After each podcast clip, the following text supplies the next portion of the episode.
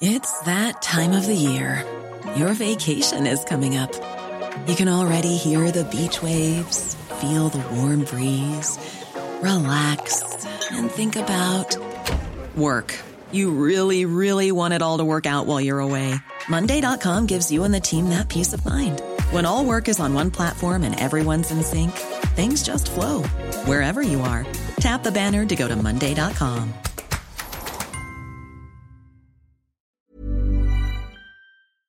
C'est une poignée de main et une potentielle alliance inattendue à laquelle on assiste. Elle fait beaucoup réagir et pose aussi beaucoup de questions. Je parle du rapprochement entre l'Ukraine et l'Arabie Saoudite et on va beaucoup en parler aujourd'hui. Salut, c'est Ego, j'espère que vous allez bien. C'est donc le sujet à la une des actualités du jour. C'était il y a trois semaines, le président ukrainien Volodymyr Zelensky était invité à un sommet de la Ligue arabe, un sommet tenu par l'Arabie Saoudite, une venue donc du président ukrainien qui n'était pas forcément prévu et qui a fait beaucoup parler. Volodymyr Zelensky a pu prononcer un discours au début du sommet et c'est assez inédit d'ailleurs, le président russe Vladimir Poutine n'a jamais eu le droit à un tel honneur. Dans son discours, Zelensky a notamment déclaré que certains pays arabes fermaient les yeux sur la guerre en Ukraine. De son côté, Mohamed Ben Salman, qui est donc le prince héritier et dirigeant actuel de l'Arabie Saoudite, a également envoyé un message assez important. Son pays souhaite jouer un rôle de médiateur dans le conflit en Russie. Et d'ailleurs, c'est pas la première fois que l'Arabie Saoudite se positionne en tant que médiateur, donc intermédiaire, on va dire, entre l'Ukraine et la Russie pour tenter de parvenir à la paix. L'Arabie Saoudite avait par exemple permis un échange de prisonniers entre la Russie et l'Ukraine. Mais là, on va le voir aujourd'hui, Zelensky souhaite que l'Arabie Saoudite aille bien plus loin. Alors, pas d'inquiétude, je vous parle de ce rapprochement dans 30 secondes, mais alors, pourquoi est-ce que cette visite de Zelensky au sommet de la Ligue arabe est si marquante? Eh bien, première chose, Volodymyr Zelensky était face à des dirigeants qui euh, soit sont complètement indifférents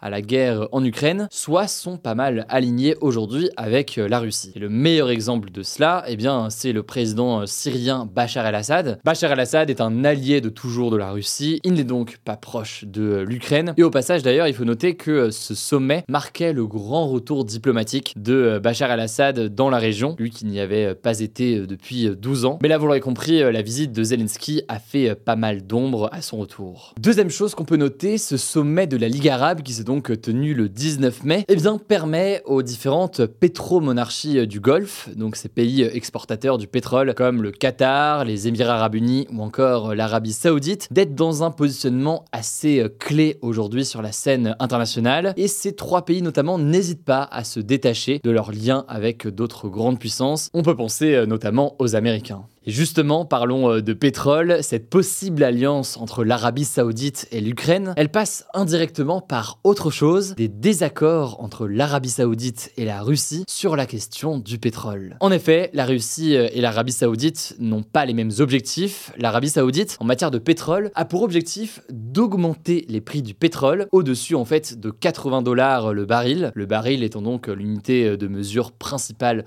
pour le pétrole. Et pour parvenir à cette hausse des eh bien, l'Arabie Saoudite a annoncé réduire sa production de pétrole d'un million de barils par jour. Je vous en parlais d'ailleurs la semaine dernière. Mais alors pourquoi est-ce que l'Arabie Saoudite veut faire tout cela? Eh bien parce que les cours du pétrole sont en baisse ces derniers mois, ce qui forcément affecte ses revenus puisque les exportations de pétrole représentent une très grosse part de l'économie de l'Arabie Saoudite. Du coup, pour l'Arabie Saoudite, plus c'est cher, mieux c'est. Et l'Arabie Saoudite a besoin d'argent en ce moment pour financer son plan de développement appelé euh, le plan Vision 2030. C'est le fameux projet Neom, The Line, etc. dont on a pas mal parlé. On a fait notamment une vidéo sur euh, ma chaîne YouTube principale qui évoque en détail ce sujet. Bref, objectif augmentation du prix du pétrole côté euh, Arabie Saoudite. Du côté de la Russie, c'est pas du tout les mêmes objectifs. La Russie, de son côté, dans le cadre donc de cette guerre en Ukraine et d'un besoin de financement, veut écouler des quantités toujours plus importantes de pétrole pour financer sa guerre. Or, eh bien, une quantité importante de vente peut avoir tendance à faire baisser les prix. En effet, plus l'offre est importante, plus les prix ont tendance à baisser. Alors pourquoi est-ce que la Russie précisément en ce moment souhaite écouler des quantités importantes? Et oui, après tout, on pourrait se dire que eh bien, la Russie pourrait faire comme l'Arabie Saoudite et au contraire monter les prix pour avoir davantage de revenus. Eh bien, dans son cas, la Russie ne peut pas faire ça car elle souffre d'une sanction qui a été imposée par les pays occidentaux. La première sanction, c'est une suppression très importante des achats européens de pétrole russe. Forcément, ça a un impact important pour la Russie en matière de revenus. Mais la deuxième sanction qui a été décidée, c'est un plafonnement à 60 dollars du prix du pétrole transporté par voie maritime par la Russie vers des pays tiers. Bon, c'est pas évident à résumer euh, dit comme ça, mais donc il y a à la fois une chute des ventes avec eh bien une baisse de la demande côté européen notamment. Par ailleurs, eh bien il y a un prix qui est plafonné sur ces ventes à 60 dollars. Du coup, eh bien pour avoir toujours autant de revenus, la Russie forcément est obligée de vendre davantage de pétrole pour faire entrer de l'argent et financer notamment cette guerre. Bref, pour résumer, hein, l'Arabie Saoudite et la Russie, qui sont euh, d'importants exportateurs de pétrole au niveau mondial, ont aujourd'hui deux visions ou deux objectifs complètement euh, différents. Ça pourrait à terme poser euh, problème, et c'est une situation qui peut être donc exploitée diplomatiquement par Volodymyr Zelensky. Le président ukrainien voudrait que l'Arabie Saoudite ne joue pas seulement un rôle de médiateur comme il peut le faire ou comme il veut en tout cas le faire aujourd'hui. Zelensky voudrait que l'Arabie Saoudite soit un réel allié de poids contre Vladimir Poutine. Pour l'instant, l'Arabie Saoudite a bien aidé euh, l'Ukraine, mais surtout sur un plan euh, humanitaire. En octobre 2022, par exemple, l'Arabie Saoudite a annoncé euh, une aide humanitaire de 400 millions de dollars. Cela dit, pour nuancer, on n'en est pas du tout à une réelle alliance entre l'Ukraine et l'Arabie Saoudite. Certes, il y a une forme de rapprochement parce qu'il y a des intérêts communs, mais vous l'aurez compris, c'est surtout des intérêts économiques et on n'imagine pas forcément Mohamed Ben Salman prendre davantage la parole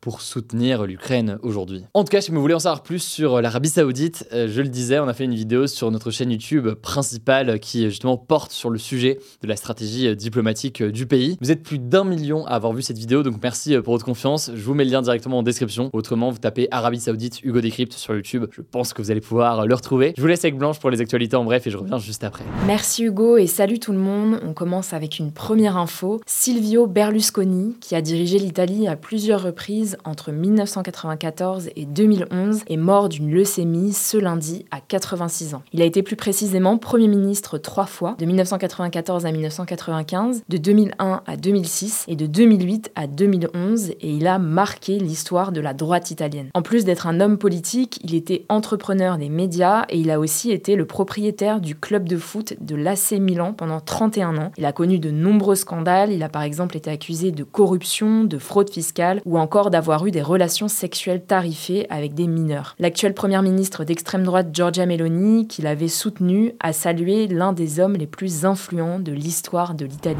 Deuxième actu, l'Ukraine a annoncé la reconquête de quatre villages dans la région de Donetsk, dans l'est du pays, entre ce dimanche et lundi.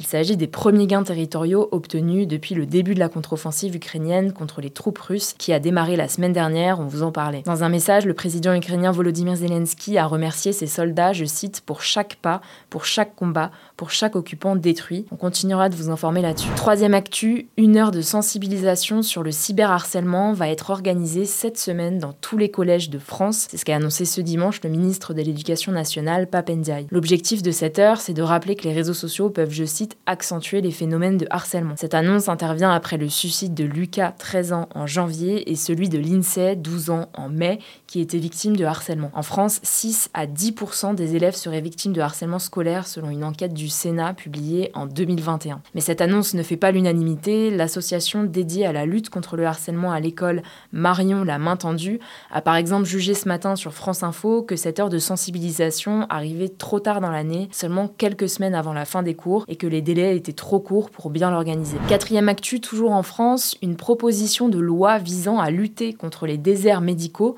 ces zones où il manque des médecins, est discutée à partir de ce lundi à l'Assemblée nationale. Cette loi, qui est portée par le groupe Horizon propose par exemple l'interdiction de travailler en intérim en début de carrière, que les médecins de cliniques privées participent plus aux gardes la nuit et le week-end, ou que les étudiants reçoivent de l'argent en plus tous les mois s'ils s'engagent dès leur troisième année à exercer au moins deux ans dans un désert médical après leur étude. Mais cette proposition de loi fait débat, les syndicats de médecins dénoncent une atteinte à leur profession, par ailleurs certains députés estiment qu'elle n'est pas suffisante. Cinquième actu qui relève du miracle, on vous parlait il y a quelques semaines d'enfants perdus dans la forêt amazonienne en Colombie qui avait été retrouvée, puis en fait non. Et eh bien là c'est officiel, les quatre enfants âgés de 13, 9, 4 et 1 an ont été retrouvés vivants après avoir passé 40 jours dans la jungle. Ils ont en fait survécu au crash d'un petit avion début mai dans lequel ils étaient avec trois adultes, donc leur mère, le pilote et un proche, qui sont eux morts dans le crash. Selon la famille des enfants, s'ils ont pu survivre, c'est notamment grâce à l'aîné de la famille qui savait quels fruits étaient toxiques ou non et qui a aussi construit des cabanes pour abriter les enfants.